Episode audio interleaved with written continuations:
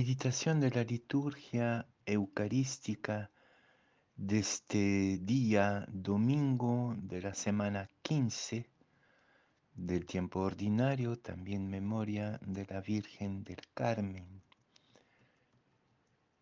La primera lectura viene del libro de Isaías, capítulo 55, versículos 10 y 11. La segunda lectura es sacada de la carta a los romanos, capítulo 8, versículos 18 a 23, y el Evangelio de Mateo, capítulo 13, versículos 1 a 23. Un día salió Jesús de la casa donde se, se, hospedaba y se sentó a la orilla del mar. Se reunió en torno suyo tanta gente que él se vio obligado a subir a una barca, donde se sentó mientras la gente permanecía en la orilla. Entonces Jesús les habló de muchas cosas en parábolas y les dijo, una vez salió un sembrador a sembrar, y al ir arrojando la semilla, unos granos cayeron a lo largo del camino. Vinieron los pájaros y se los comieron. Otros granos cayeron en terreno pedregoso que tenía poca tierra. Ahí germinaron pronto, porque la tierra no era gruesa. Pero cuando subió el sol, los brotes se marchitaron. Y como no tenían raíces, se secaron. Otros cayeron entre espinos. Y cuando los espinos crecieron, sofocaron las plantitas. Otros granos cayeron en tierra buena y dieron fruto unos ciento por uno, otros sesenta y otros treinta. El que tenga oídos, que oiga.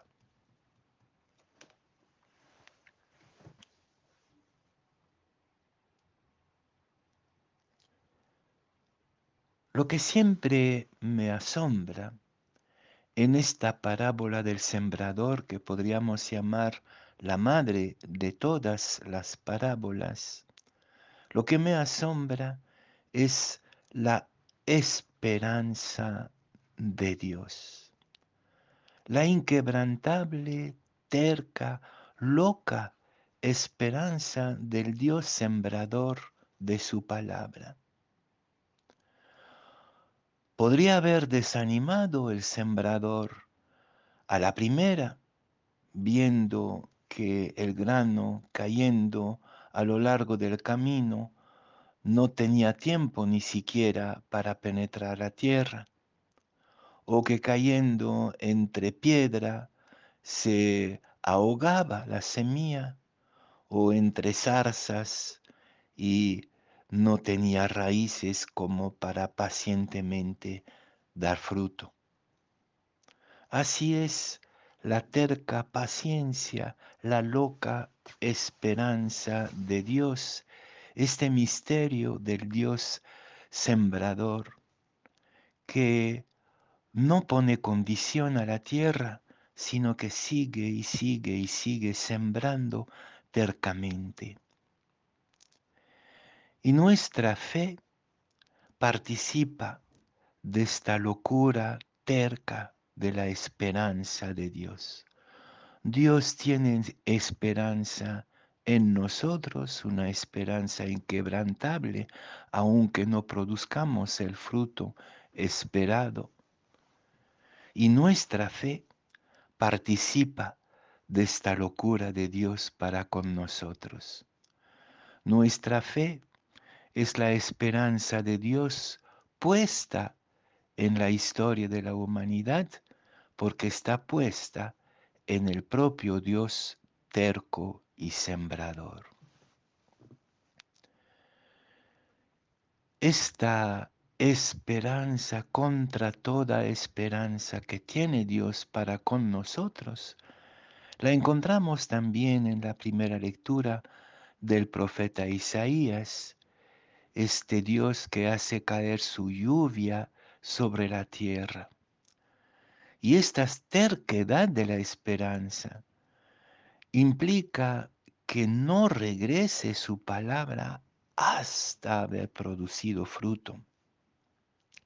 Esta pequeña palabra hasta que tendría que ser como el fundamento también de nuestra fe, hasta que dé fruto.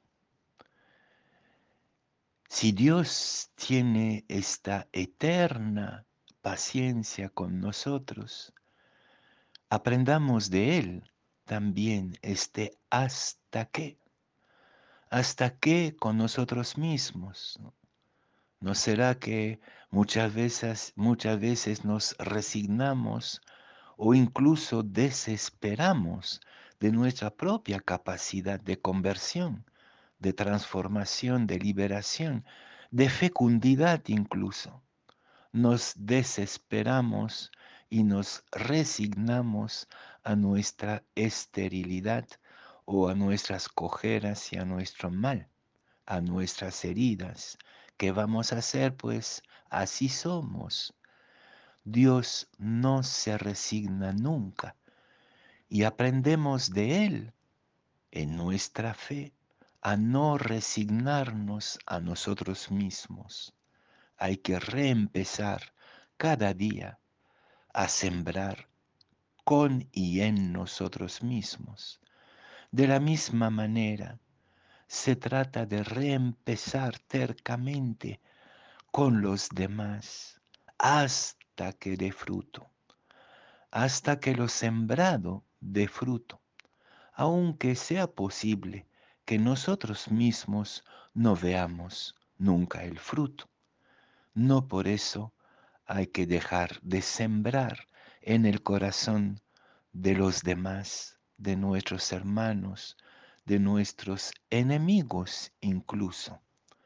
Hay que seguir sembrando la palabra de misericordia, de confianza en aquel que te persigue, en aquel que te odia, en aquel que quiere desaparecerte.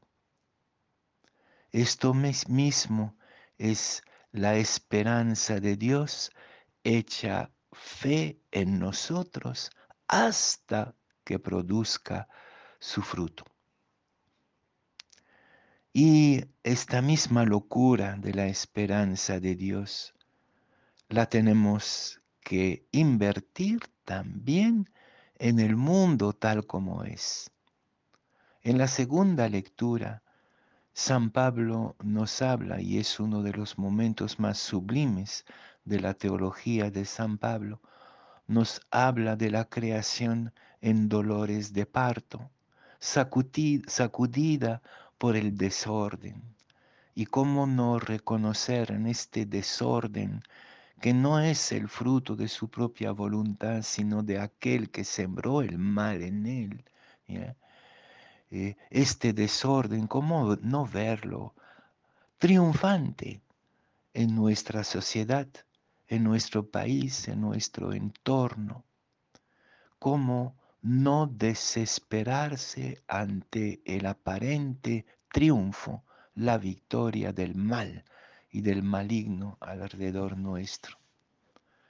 Si somos sinceros, también nosotros esperamos, pero desesperadamente, la revelación de los hijos de Dios, que se ha realizado en nosotros lo que esperamos y que no vemos, sino mucho menos vemos todo lo contrario. Ante la situación del país, ante la falta total de horizonte, ante la imposibilidad de que los dueños del mundo se conviertan y cambien de perspectiva, por ejemplo, abrazando la preocupación del bien común en vez de lo exclusivo de sus propios intereses inmediatos, a contra, en contra del bien común, como si solo existieran ellos, ¿cómo esperar que esto va a cambiar? Estamos en estos dolores de parto de la creación entera y la revelación de los hijos de Dios que espera la creación dolorida, la historia humana dolorida, es precisamente esta esperanza de Dios, nuestra fe. Entonces, apostar, invertir como Dios el sembrío en un mundo podrido, en una humanidad que parece no querer convertirse y en nosotros mismos invertir el capital de la esperanza de Dios en nosotros mismos, confiando que algo puede pasar. Eso mismo es la apuesta de la fe. Nos toca a nosotros también tener la locura del sembrador, que puede transformarse en locura de la cruz. Puede ser como nos la anunció Jesús varias veces, que esta absurda esperanza de Dios que asumimos en nuestra propia fe termine en la cruz y que no veamos ningún fruto. No por eso hay que dejar de volver a sembrar. La fe es el síndrome del sembrador divino hecho carne en nuestra propia ciega, terca decisión de volver a sembrar cada vez que se frustra el sembrío.